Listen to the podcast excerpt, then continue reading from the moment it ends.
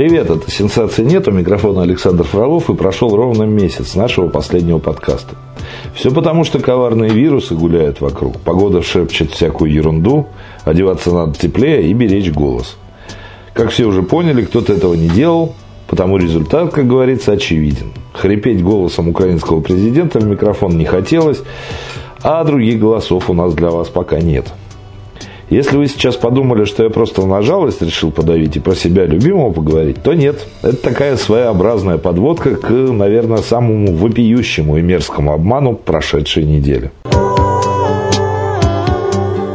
Московский комсомолец, а вслед за ним десятки именитых изданий на прошлой неделе рассказали своим читателям, что Минздрав якобы опубликовал список смертельно опасных прививок – такой своеобразный реверанс в сторону секты антипрививочников и большой такой плевок в сторону нормальной медицины. Естественно, никакого списка смертельно опасных прививок, которые я сейчас прям цитирую заголовок МК, способны привести к смерти даже через месяц, не существует в природе. Да, журналисты его попросту выдумали. А за этот самый смертельный список выдали методические рекомендации для врачей о том, как действовать в случае побочных проявлений после иммунизации. Причем ни один копипастер из других изданий, который эту горячую новость переписывал, даже не удосужился перепроверить информацию московского комсомольца. И начали «Ура.ру», «Вечерние курьеры», «Комсомольская правда» и прочие Царьграды рассказывать о смертельно опасных прививках. Отдельно стоит отметить тот факт, что указанные выше методические рекомендации для врачей вышли в апреле, а написали про них сейчас. Вы спросите у меня зачем? Так представляете, какой кликбейт у подобных новостей? Осень, пора гриппов и ангин, высокой температуры и прочих прелестей, а тебе еще сообщают, что не прививайся, убьешь себя. Как тут не вспомнить про принятый в этом году закон о фейковых новостях? Но, видимо, что-то пошло не так. Сайты, распространившие откровенную опасную для населения ложь, до сих пор работают, и штрафовать их, по всей видимости, никто не собирается.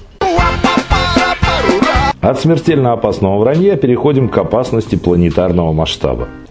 Средства массовой информации рассказали нам, что совсем скоро в России запретят пластиковые пакеты. Вот просто запретят и все тут. Документы все вроде как уже подготовлены и ждут, дожидаются, когда их подмахнет президент.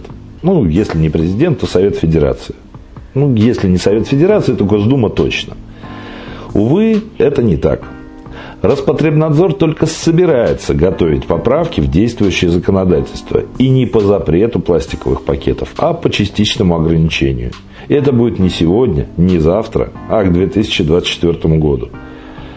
Ну, чтобы внедрить новые технологии переработки отходов. То есть за следующие 4 года должны сделать так, чтобы магазины получили бы альтернативные пакеты из альтернативного же сырья. И им было бы это тоже выгодно. Запрещать никто ничего не собирался. Да и Роспотребнадзор не тот орган, чтобы вносить какие-то поправки в действующее законодательство. Где-то в Швеции в этот момент тихо плачет Грета Тунберг, которая, как мы знаем, за борьбу против – в том числе и пластиковых пакетов, так и не получила Нобелевскую премию. Именно Грета Тунберг на прошлой неделе стала поводом для скандала. Ну, как скандала, так, скандальчика. Да и тот был только на страницах отечественных газет. Сейчас попробую сформулировать, как это было. Короче, российские СМИ обвинили Европейский парламент том, что этот самый Европейский парламент обвинил Россию в финансировании деятельности 16-летней шведской девочки Греты Тунберг. Вот. Кажется, удалось донести мысль. Ну так вот, во-первых, не весь парламент, а всего один депутат. А во-вторых, он обвинил кого угодно, только не Россию. Ну какая разница? В запросе депутата Йорга Мойтена в Еврокомиссию встречались Слава Тунберг и Россия в одном предложении. Почему бы не додумать все остальное? Что сдал назад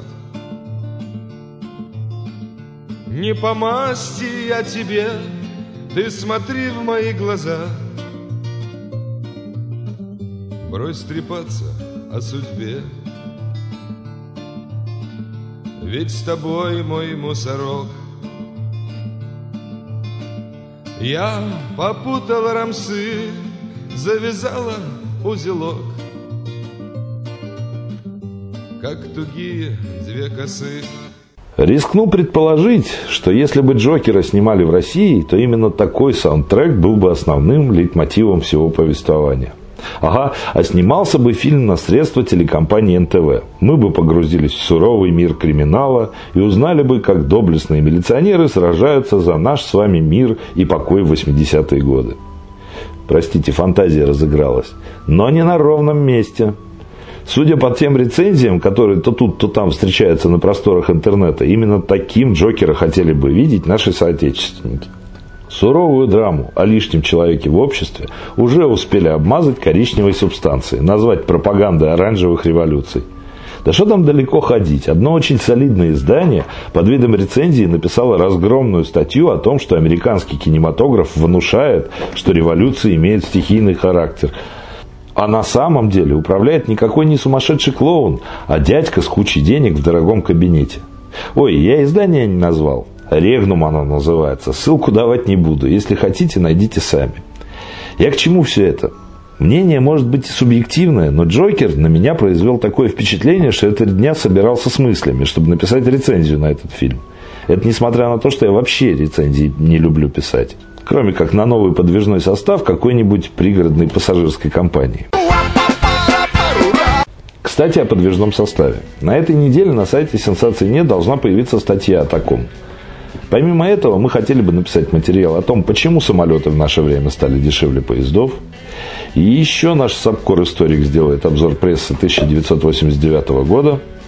Наша новостница Ника готовит статьи о вбросах и вранье в заголовках и статьях коллег – да еще должен появиться материал от нашего нового автора Василия Виноградова.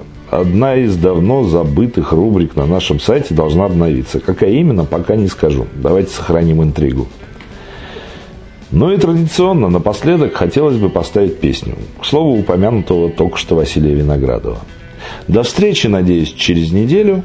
А в эфире у нас ВВ Бенд с песней «Заря».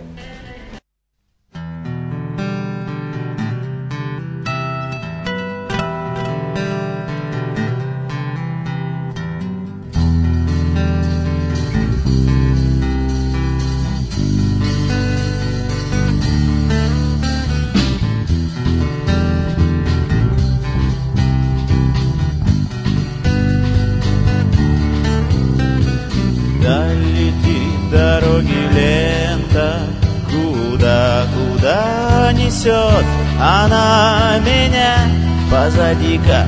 Жизнь следы от байков впереди, как жизнь горит заря. Э, Горит заря. Горит заря. Э, Горит заря ветер только рядом. Поет, поет мотив И песня-то моя. Лишь только в ней я сделал вывод. Только в ней нашел себя. И нашел себя. Нашел себя. Нашел себя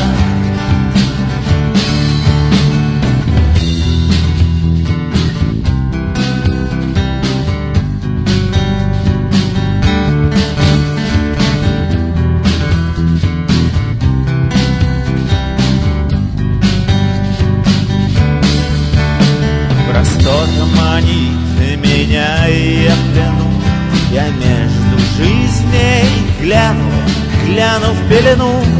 Вперед, мой друг, с тобою я С дороги этой не сверну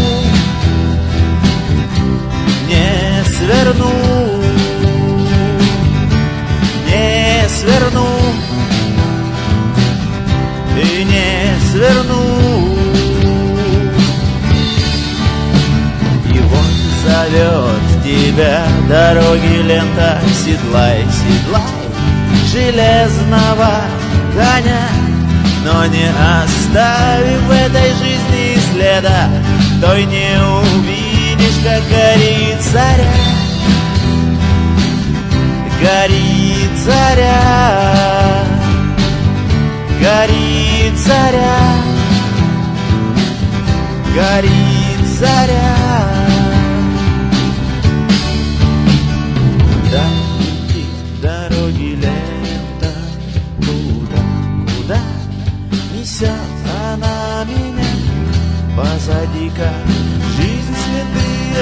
байка впереди как жизнь горит заря. Горит заря. Горит заря. Горит заря